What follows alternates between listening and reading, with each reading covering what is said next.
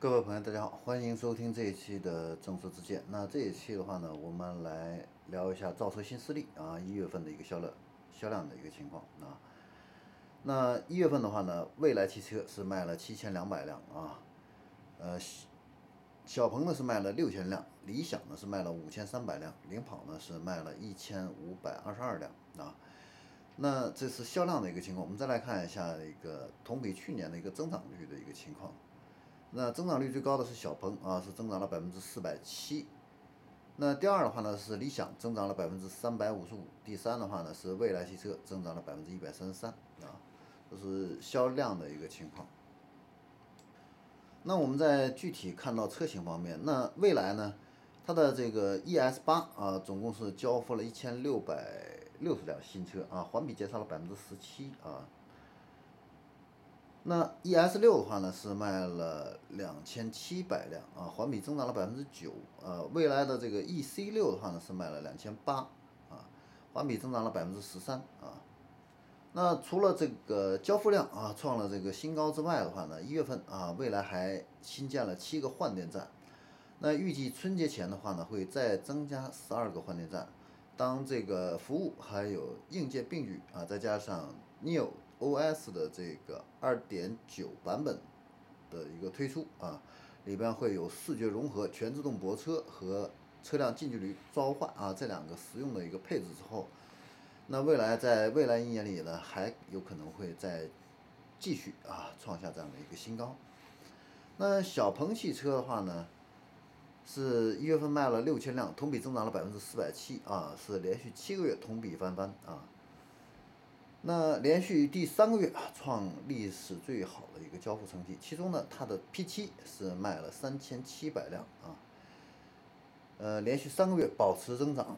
G3 的话呢，是单月交付量是两千三百零五辆，同比增长呢是百分之一百一十八。那在 P7 啊，它在一月二十六号迎来了一个重要的空中升级啊，新增了四十多个功能，实现了两百多项的一个用户的体验优化。那它的这个自动导航辅助驾驶啊，公测版的话呢，也向用户开放啊。那预计呢，这个功能的一个公测会给小鹏呢带来更多的这样的一个客户。那理想汽车的话呢？一月份是卖了五千三百辆，同比去年呢增长了百分之三百五十五。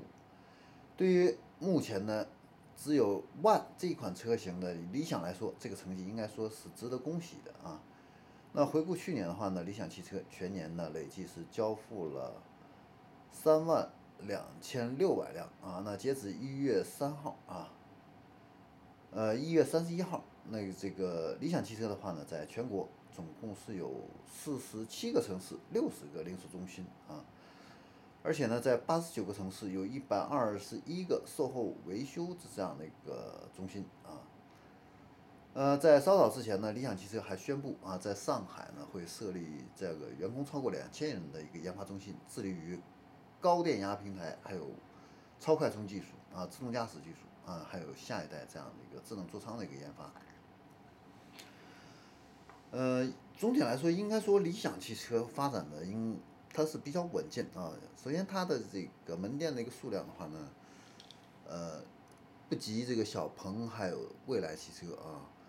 嗯，你像蔚来跟小鹏的话呢，都是一百、一百五这样的多个门店啊。它的这个门店数量实际上是有劣势的，但是它的这个销量的话呢，却能够相当，而且它成本控制这一块非常厉害。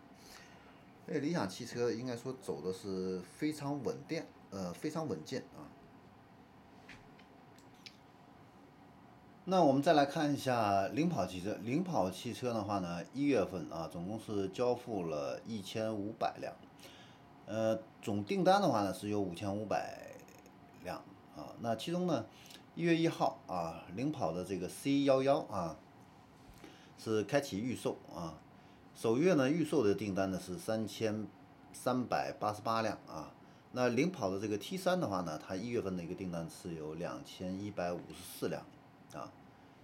那但是由于这个电池产能不足啊，行业这方面的一个原因的话呢，一月份啊，领跑的 T 零三啊交付是一千四百七十六辆啊。领跑的 S 零一的话呢，呃，订单呢是四十六辆啊。那主要的它的这个交付量的一个减少啊，还是因为这个电池产能不足这方面的一个原因啊，这也是去年以来啊，这个宁德时代啊股价能够翻番啊非常重要的一个原因。那威马汽车的话呢？呃，到目前为止啊，销量还一直没有公布啊。那从去年的一个数据来看的话呢，威马啊，去年是总共交付了两万两千辆车啊。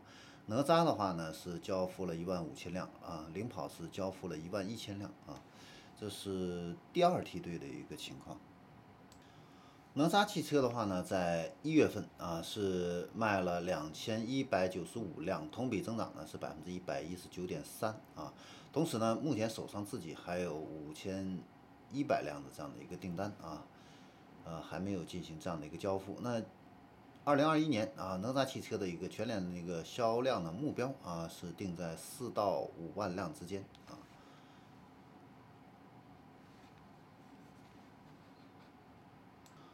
好，以上的话呢，就是关于新造车新势力啊这样的一个一月份销量情况的一个点评，就给大家分享到这里，我们下期再见。